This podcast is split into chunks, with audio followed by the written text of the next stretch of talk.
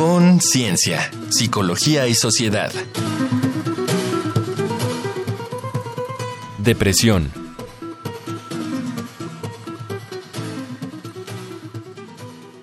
Bienvenidos, bienvenidas una vez más a Conciencia, Psicología y Sociedad.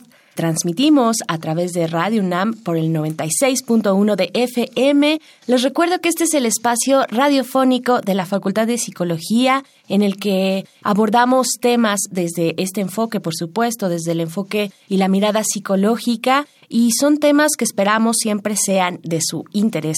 Yo soy Berenice Camacho y comparto los micrófonos con la doctora Tania Rocha. Bienvenida, Tania, qué gusto estar aquí de nuevo contigo. Muchas gracias, Bere. Ya te iba a decir, Tania, yo creo que ya estoy aquí ahorita justo en el momento ideal para hablar de qué nos pasa en nuestra salud mental y emocional con nuestra invitada de lujo de hoy en un tema que yo creo que nos va, nos va a llegar, ¿no? Nos va a tocar posiblemente a quienes nos escuchan y a nosotras, no lo sé. Hablaremos, ¿verdad? De depresión. Seguramente nuestro tema de hoy, depresión, estaremos hablando más adelante con la doctora Shoshana Berenson-Gorn de la Facultad de Psicología. Pero mientras tanto, les recuerdo, les recordamos que pueden escuchar esta y otras emisiones en nuestra sección de podcast que se encuentra en el sitio radiopodcast.unam.mx. Y ahora sí, comenzamos con Ciencia, Psicología y Sociedad. La depresión es un trastorno importante del estado de ánimo que genera sentimientos de infelicidad, abatimiento y culpabilidad, y trae consigo la incapacidad para disfrutar de las cosas y de la vida misma. Puede ser temporal o crónica y suele afectar severamente las relaciones sociales de quien la padece, su desempeño laboral y en su conjunto su calidad de vida. A diferencia de la tristeza, que es un estado psicológico común y pasajero y que surge normalmente como reacción ante una pérdida o un duelo, la depresión es un estado más prolongado e incapacitante que en un extremo puede incluso llevar a terminar con la vida. Para quien no la ha padecido, a menudo resulta ajena e incomprensible, pero por mucho su solución no es simple cuestión de echarle ganas. 8% de la población mexicana se ve afectada por depresión a lo largo de la vida. En ese sentido, la depresión es resultado de la interacción entre factores biológicos, heredados, del desarrollo y del contexto, que van a interactuar con las características individuales de las personas. El ambiente en el que se vive, las situaciones estresantes, una mala alimentación e incluso el sedentarismo pueden promover su aparición aunado a las posibles predisposiciones de carácter genético. Ser mujer, la exposición a hechos violentos, el consumo de sustancias tóxicas, las dificultades económicas y el exceso de cargas laborales o domésticas son otros de los factores que elevan el riesgo de depresión, trastorno que se presenta en distintas configuraciones y grados de severidad, pero que en ningún caso debe ser ignorado. ¿Cómo saber si tenemos depresión? ¿Cuáles son sus causas? ¿Cómo se puede curar? Para responder estas y otras cuestiones, nos acompaña el día de hoy la doctora Shoshana Berenson Gore, que es psicóloga social por la UNAM e investigadora titular en la Dirección de Investigaciones Epidemiológicas y Psicosociales del Instituto Nacional de Psiquiatría Ramón de la Fuente Muñiz. Bienvenida, doctora Shoshana, ¿cómo estás? Bien, muy bien, gracias. Muchas, gracias. Muchas gracias por estar, por estar acá, pues para platicar de este de este tema tan complejo, tan complicado y de pronto tan extendido en la población, ¿no? Ya veíamos un poquito en esta introducción una probadita de los niveles que padece la sociedad, del, del, porcentaje de sociedad en México que padece este trastorno, pero bien a bien no sabemos qué es, ¿no? De pronto en una vida que tiene un trajín de un lado a otro y que de pronto es una vida complicada en esta ciudad y no sabemos detectar cuándo sí y cuándo no. ¿Qué es depresión y cuáles son sus síntomas? Bueno, creo que lo que comentas ahorita es muy importante porque la línea divisoria entre un malestar, digamos, el no sentirme bien y tener una depresión como tal es muy sutil, ¿no? Es más, puede haber este como antecedente de llevar un tiempo en no sentirme bien y después presentarse una depresión, ¿no? Aunque también pecamos a veces de no permitir que la gente esté triste, ¿no? Que decir, si hoy estoy triste, no, no puedes, tienes que sonreír, tienes que estar contenta, ¿no? Entonces, podemos pensar que es como una, un gran espectro, ¿no? Donde de un lado podemos tener ciertas situaciones de ánimo normales, digamos, que responden a nuestro trajín y al vivir en este país que no es nada fácil, ¿no? Y del otro lado, el estado más grave de una depresión, ¿no? ¿Cuándo podemos decir que hay una depresión? Eh, se dice que tiene que haber un estado de ánimo, ¿no? Por lo menos dos semanas en el que me siento triste, deprimido, sin ganas de hacer nada más otros síntomas que pueden ser, por ejemplo, dormir mucho o al contrario, no dormir, perder peso o subir mucho peso, perder, digamos, el interés en las actividades que cotidianamente me gusta hacer, ¿no?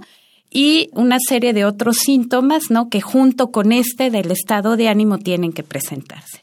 Y a partir de ello, pues puede ir cambiando el nivel, ¿no? Hasta puede ser leve, moderado, grave, ¿no? Entonces, Existe como este criterio mínimo, pero no hay que dejar de lado también estas condiciones que a lo mejor no cubro un criterio de depresión, pero que no me hacen sentir bien. Oye, Shoshana, y me quedo pensando con esto que estás diciendo. ¿Aún es vigente hablar de que hay distintos tipos de depresión? Es decir, recuerdo que en mis tiempos nos enseñaban a hablar de una depresión exógena y una depresión endógena. ¿Es factible seguir hablando de distintos tipos de depresión y si sí, cuáles serían? Pues mira, más que hablar de distintos tipos de depresión, eh, se habla más de este constructo de grave, leve, moderado como un continuo.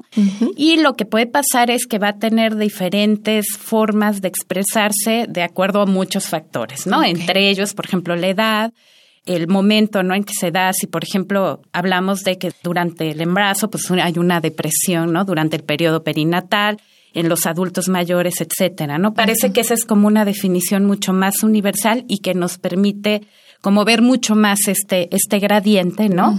Que hablar de ese tipo de depresiones. Ok, es decir, sería importante tomar en cuenta el momento del ciclo vital circunstancias que puede haber alrededor de las personas y en algún momento, como decíamos, algún aspecto más de orden genético, predisposición. Exacto, exacto. o sea, lo que ahorita se habla claramente es que no hay un solo factor que se le pueda decir es por esto se ve la depresión, sino que es esta combinación de factores sociales, culturales, genéticos y del desarrollo y eh, los que definen, ¿no? Que se presente o no un trastorno depresivo. Perfecto, estamos hablando con la doctora Shoshana Berenson Gorn. Vamos a hacer una pequeña pausa para escuchar nuestra sección Un dato que deja huella y volvemos pronto. Un dato que deja huella. De acuerdo con la encuesta nacional de epidemiología psiquiátrica, con una probabilidad de sufrirla a lo largo de la vida de 10.4%, la depresión se presenta con mayor frecuencia entre las mujeres. Entre los hombres, en cambio, la probabilidad es de 5.4%. Se identificó que 7.8% de la población adolescente sufría depresión y que en personas con 65 años y más la prevalencia era superior al 20%, con mayor frecuencia entre quienes vivían en desempleo, viudez o soltería. Cabe señalar que estas prevalencias son inferiores a las observadas en los Estados Unidos de América y Europa.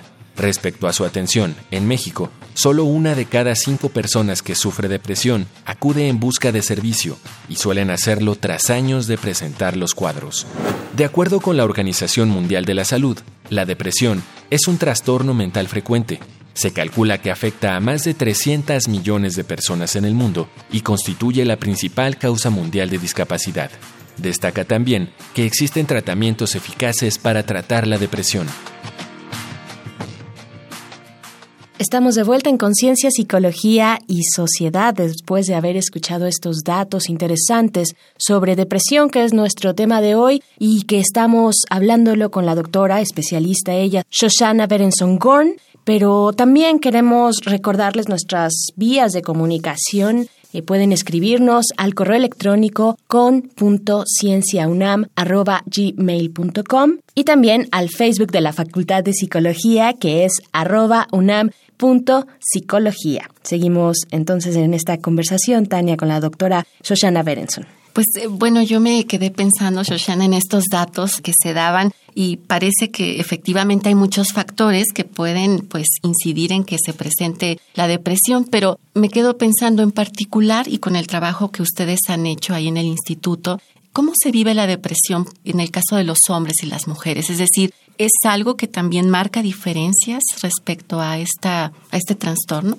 Sí, sí hay, hay diferencias importantes, no solo en cómo se manifiesta, sino que tanto se manifiesta, ¿no? En general, a, a, nivel mundial, y en México pasa similar, se establece que más o menos por cada dos mujeres deprimidas hay un hombre, ¿no? Es decir, hay el doble de mujeres. Y existen como diversos cuestionamientos sobre por qué, ¿no? Uno de ellos tiene que ver con que si a las mujeres se les permite mucho más culturalmente manifestar los síntomas, cómo están definidos en los criterios diagnósticos, ¿no? Es decir, si es estar triste, pues las mujeres pueden estar tristes, ¿no? En, las culturas machistas, los hombres se les permite menos, ¿no? Lo que hemos visto, ¿no? En, en, los datos en general, que bajo estos mismos criterios, cuando los hombres ya se deprimen, o sea, cuando ya tienen el trastorno como tal, presentan el mismo nivel de gravedad, presentan muchas consecuencias similares sociales, ¿no? En sus actividades laborales, etcétera, ¿no? Entonces, digamos que una vez pasada la barrera, digamos, de tener ya el trastorno, ya se manifiestan igual.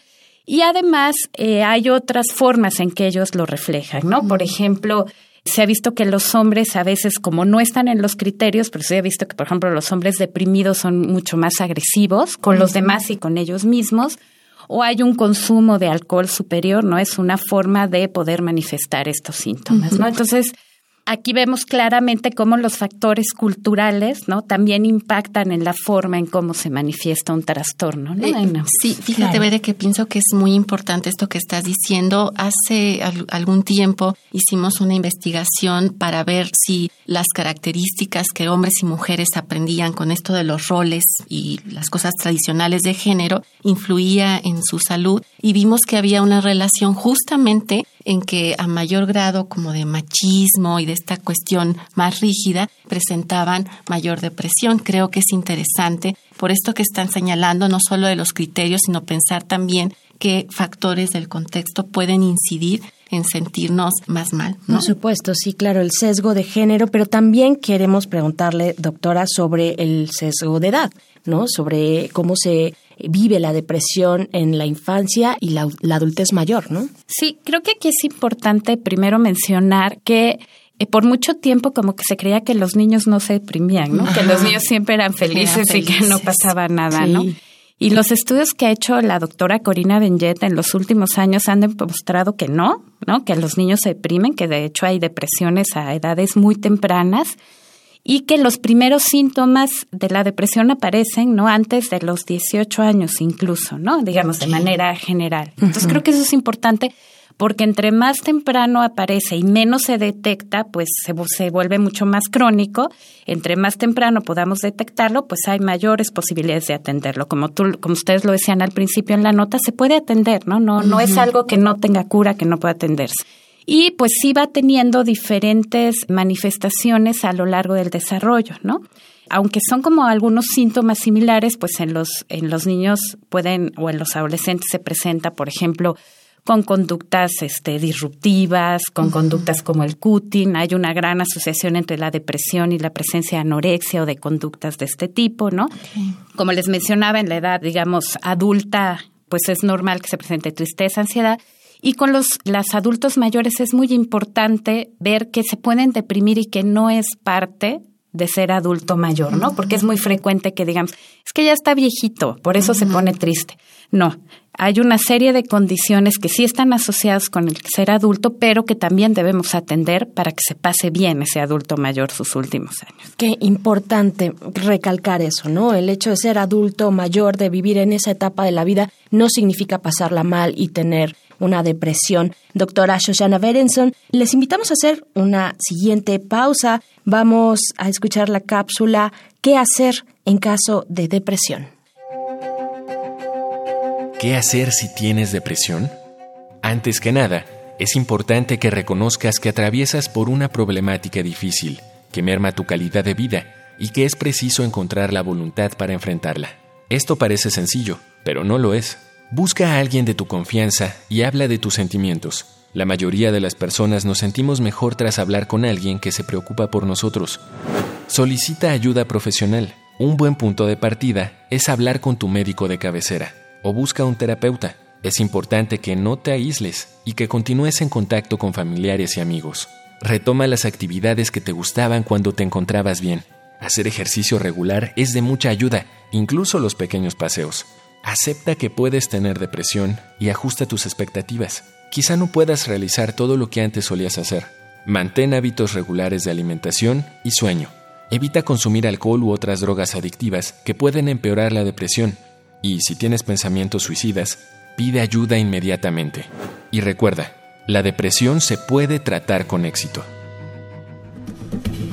Contáctanos al correo con.cienciaunam.gmail.com o en el Facebook arroba unam.psicología.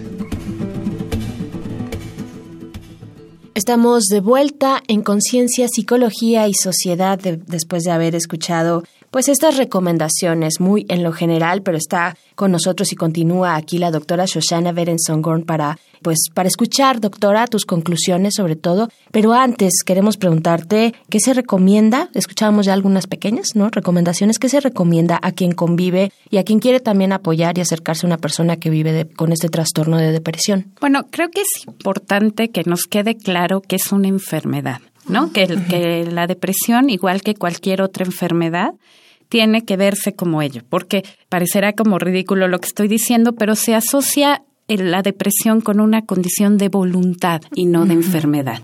Entonces, como condición de voluntad parecería que depende de mí el que yo esté bien, ¿no? Cuando yo tengo un dolor de estómago, a mí no me dicen, échale ganas para que se te quite el dolor de estómago. Me dicen, ve a un médico, tómate un medicamento y así, por echarle ganas no se me quita. Hay que pensar igual con la depresión porque entonces esto nos lleva a estigmatizar, ¿no? Es como, ay, no es un flojo, no quiere hacer nada, es que no le echa ganas, es que no quiere salir adelante, ¿no? Y lo primero que tenemos que aceptar es que es una enfermedad como cualquier otra y que tenemos que atenderla. Eso le quita un gran estigma y nos quita una gran carga a quien podemos sentir una depresión porque decimos, pues estoy enfermo, debo cuidarme. Ese es creo que un paso importante y eso nos podemos dar cuenta nosotros cuando lo tenemos y también los familiares, ¿no? Entonces, algo que les recomiendo a los familiares es no decir échale ganas, que entiendan que no tiene que ver con una condición de voluntad, sino que estemos dispuestos a escuchar lo que le está pasando, a buscar ayuda. No necesariamente todos necesitamos el mismo tipo de tratamiento, ¿no? hay gente que a lo mejor con una terapia breve puede salir adelante sin mayor problema. Habrá gente que necesite un tratamiento combinado, por ejemplo, con algunas veces son necesarios los psicofármacos y después otra terapia, digamos, cognitivo-conductual, algún tipo de psicoterapia, etcétera, ¿no? Pero que no le tengamos miedo a esa atención. Y a veces también pecamos de dar consejos, ¿no? Todos damos consejos como diciendo, yo te digo cómo sales adelante y son de buena voluntad, pero no necesariamente a lo mejor es lo que necesitamos, ¿no? Como les ponía el ejemplo de cuando te duele el estómago, pues a veces nos dicen, tómate un X medicamento que no necesariamente es el que mejor nos sirve. Lo mismo pasa con los consejos, ¿no? Entonces, mi mayor recomendación sería escuchar lo que la persona está sintiendo y buscar la ayuda adecuada para que salga adelante. Y es cierto que todos los elementos que ya se decían en la cápsula ayudan, ¿no? este, hacer ejercicio y demás, pero primero tenemos que tomar conciencia, porque si estamos muy deprimidos no tenemos ganas de hacer ejercicio. si yo te digo, salte a correr, pues no te vas a salir a correr, ¿no? Entonces el primer paso es buscar una ayuda profesional y a partir de ello, entonces todos los otros elementos que se sean en la cápsula, pues los podemos llevar a cabo. Y me quedo pensando en la importancia que tiene para quienes conviven con las personas que pueden llegar a tener depresión, pues también el autocuidado puede ser, y no sé qué pienses tú, una dinámica también difícil, ¿no? En ese proceso de estar cuidando, a veces no se quiere recibir la ayuda por esto mismo que estás señalando, no hay conciencia de la enfermedad como tal. Y creo que lo que dices es muy importante, Tania, en el sentido de que podemos, en lugar de esperar a que se presente la enfermedad, promover estados saludables, ¿no? Es decir, si yo no me siento mal, ¿qué puedo hacer para seguirme sintiendo bien. Y eso tiene que ver mucho con el autocuidado, ¿no? No solo el autocuidado como de ya hay un enfermo y yo cómo me cuido, sino cómo evito que se presente la enfermedad, ¿no? Pero eh, cuando ya está presente, creo que tienes mucha razón, ¿no? No querer ser como el que soluciona, porque nuevamente no estamos preparados para ello, ¿no? Sino cómo puedo ayudarlo acercándolo a lo mejor a quien puede darle una buena atención. Claro, pues qué importante, Shoshana, lo que nos has dicho hasta ahora. Sí, pues no nos queda más que agradecerte tu presencia acá, doctora Shoshana Berenson Gorn. Yo quiero pues repetir nada más que tú eres psicóloga social por la UNAM, investigadora titular de la Dirección de Investigaciones Epidemiológicas y Psicosociales del Instituto Nacional de Psiquiatría, Ramón de la Fuente Muñiz. Muchas gracias por haber estado acá. Gracias. Oigan, ¿puedo rapidísimo nada más hacer un comercial? Claro, claro que sí. Hay, hay, una página que está en el Instituto Nacional de Psiquiatría que es una página para un programa de autoayuda para la depresión que puedes entrar de manera gratuita, que quien sienta, no sé, en el público que a lo mejor podría ayudarle, este, pues puede ser este una opción. Es programa de autoayuda para depresión en línea y la página es www.ayudaparadepresión.org.mx. www.ayudaparadepresión.org.mx. Muy bien. Nos parece que es una excelente herramienta para quienes nos están escuchando. Si algo de lo que hoy se ha dicho les permite identificar que tal vez están cercanos o cercanas a esta enfermedad, pues más vale tomar las riendas en este momento y, como decías, prevenir prevenir y si se está ahí también es muy esperanzador y muy luminoso saber que se puede tratar y que tiene solución. Muchas gracias, doctora Shoshana, por haber estado acá. Gracias. Muchas gracias. Vamos a escuchar una pequeña y última cápsula. Estas son las recomendaciones culturales y desde el entretenimiento acerca de nuestro tema de hoy. Vamos a escuchar Reconecta. Reconecta. Recomendaciones culturales sobre el tema de hoy.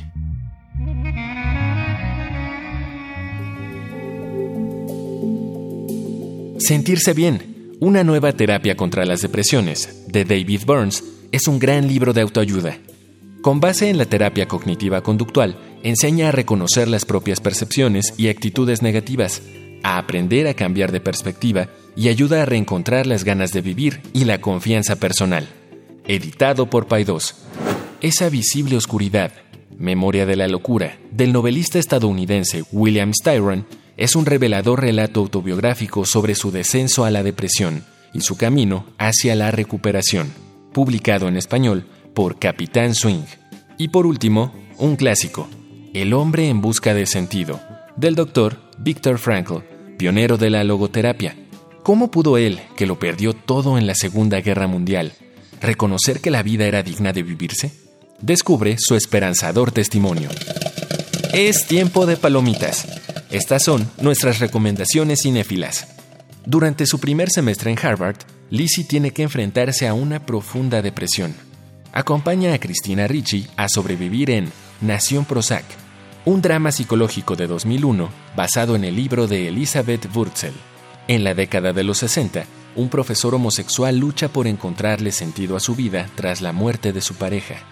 Dos personas le ayudarán a hallar consuelo. Solo un hombre, película de 2009 protagonizada por Colin Firth y Julianne Moore. Por último, te recomendamos Manchester junto al mar, historia en la que un hombre vuelve a su pueblo natal al fallecer su hermano. Allí tendrá que hacerse cargo de su sobrino huérfano, al tiempo que enfrenta los fantasmas del pasado. Protagonizada por Cassie Affleck, quien ganó así el Oscar al mejor actor, acompañado por Michelle Williams. Estas fueron las recomendaciones de la semana. Una de las canciones más emblemáticas de los noventas nos da un atisbo a la depresión te dejamos con Creep de la banda Radiohead.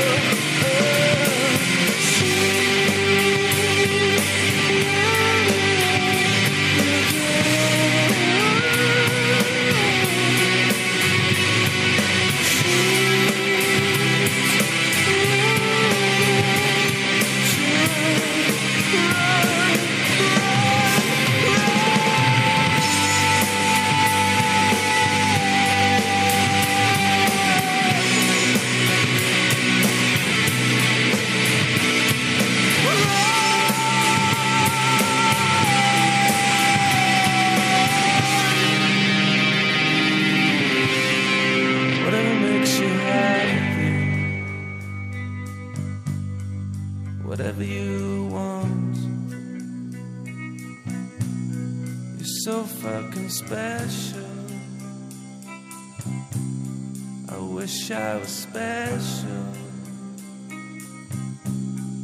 but I'm a creep. I'm a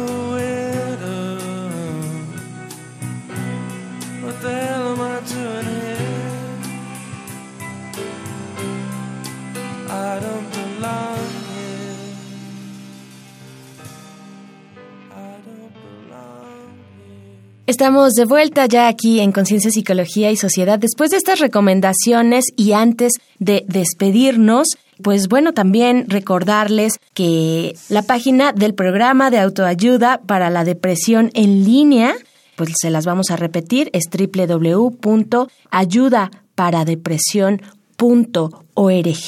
www.ayudaparadepresión.org.mx. Esta es la página que nos recomendaba, que nos recomienda la doctora Shoshana Berenson. Y por otra parte, el teléfono de atención psicológica eh, vía telefónica de la Facultad de Psicología de la UNAM es 50 25 08 55.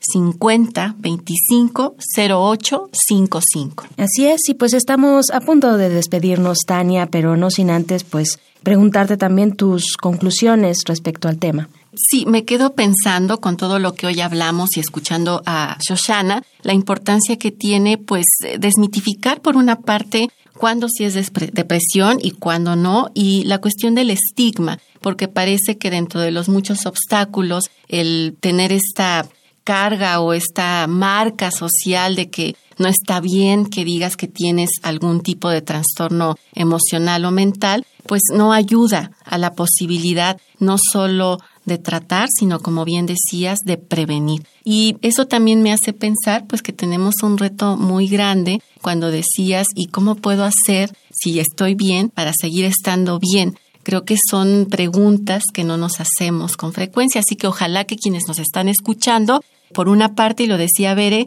este programa ofrezca esperanza, la depresión es tratable, la depresión tiene distintas posibilidades para ser atendida y para quienes no se encuentran con depresión, pues trabajar mucho en mantener una salud mental y emocional que dé la posibilidad de sentirnos bien en medio de este mundo ajetreado y complejo.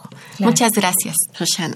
Gracias, doctora. Gracias, también, Tania. Qué interesante lo que nos comentas. Pues bueno, nos despedimos ahora sí, pero no sin antes recordarles que pueden volver a escuchar este programa el próximo jueves a las 7 de la noche a través del 860 de AM o también si lo desean pueden escuchar este y otras emisiones, emisiones pasadas en nuestro sitio de podcast que es radiopodcast.unam.mx. Yo soy Berenice Camacho y agradezco como siempre el favor de su escucha. Les invitamos a continuar en Radio UNAM. Nos escuchamos para la próxima ocasión en Conciencia, Psicología y Sociedad. Con Ciencia, Psicología y Sociedad. Del otro lado del espejo participaron Marco Lubián, voz en off, Ana Salazar, guionista, Carmen Sumaya, asistente de producción, Augusto García Rubio, vinculación e información. Producción Frida Saldívar.